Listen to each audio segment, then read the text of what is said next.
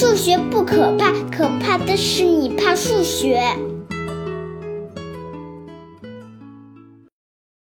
大家好，我是大老李。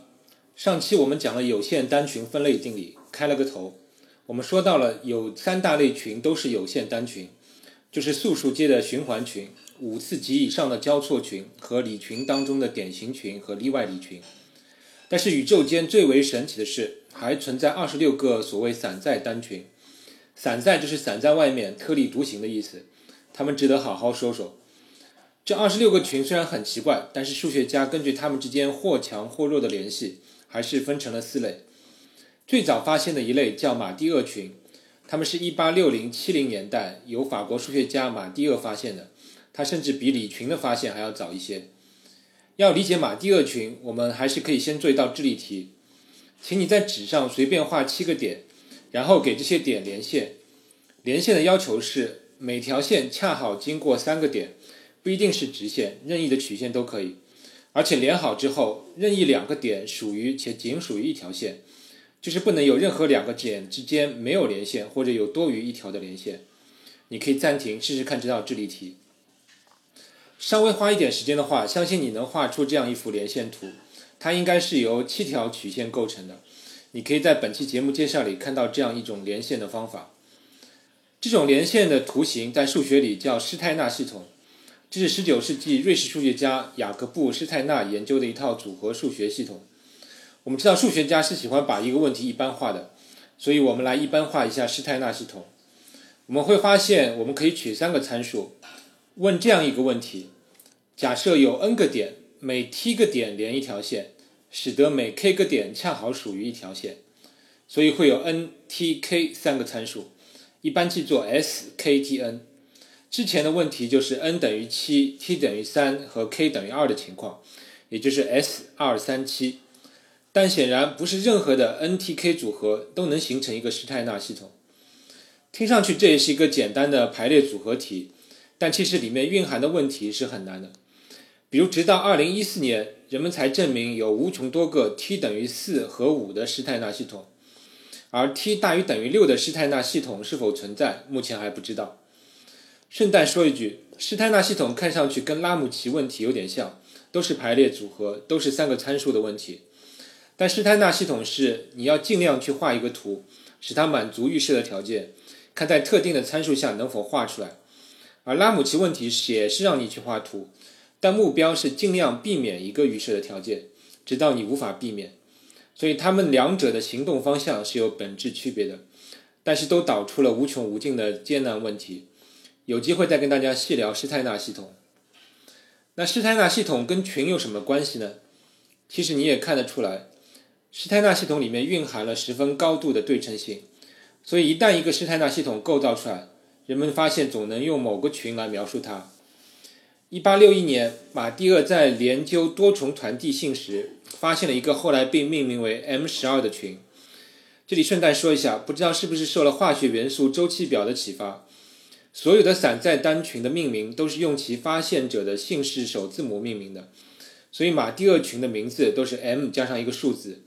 这个十二的含义后面会说到。而马蒂厄也在那篇文章里简单预言了一下 M 二十四这个群的存在性。后来到了一九三一年，有数学家发现，马蒂尔发现的这个 M 十二群其实是蕴含在一个十二个点的施泰纳系统里的。虽然马蒂尔并不是依靠分析施泰纳系统得到的这个群，这个十二个点的施泰纳系统就是 S 五六十二，也就是平面上有十二个点，每六个点连一条线，使得任何五个点恰在一条线上。我看到这个结论的第一感就是想去看看这个施泰纳系统长得到底什么样子，但是令人吃惊的是，我在网上搜了一下，没有任何一个人真正的画出这个十二个点的施泰纳系统。我能找到的都是用代数方法的构造过程。我唯一能想到的就是这个图可能画出来太复杂了，因为它有一百三十二条线，画出来也估计什么都看不清了。但我还是很希望有谁能真的把它画出来看看。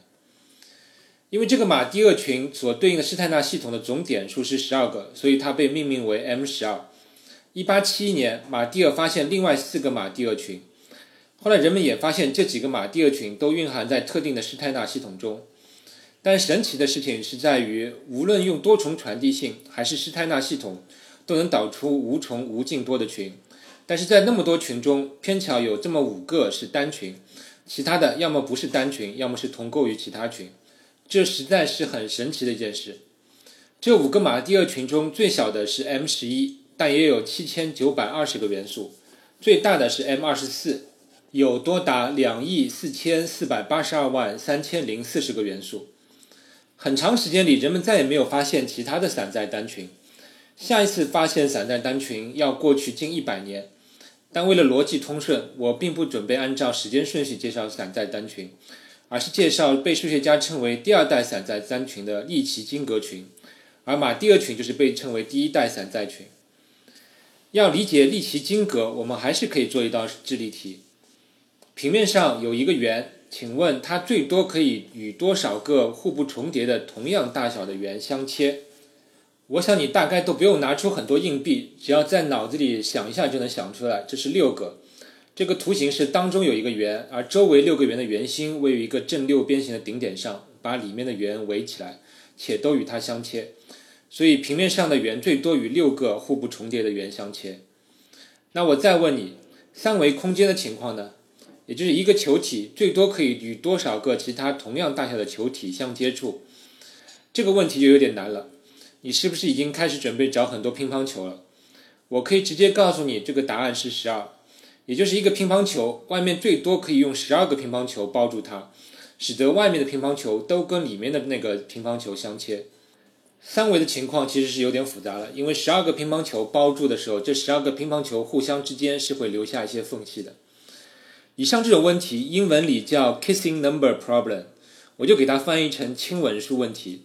因为这好比外面的球在亲吻里面的球。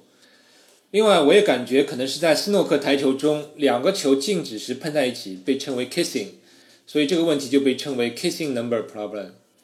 那再一次，数学家喜欢一般化，所以数学家就会问：四维的情况下，亲吻数是几呢？二维、三维的情况，你可能感觉这是挺简单的，直接做个实验就可以，所以你会认为四维也不难。但是四维的亲吻数问题直到二零零三年才被确定，答案是二十四。二维、三维、四维的亲吻数分别是六、十二、二十四，所以你觉得是不是每多一维这个数字就会加倍呢？又错了。五维的亲吻数确切的数字还不知道，但我们知道它的上限是四十四，所以不可能是四十八。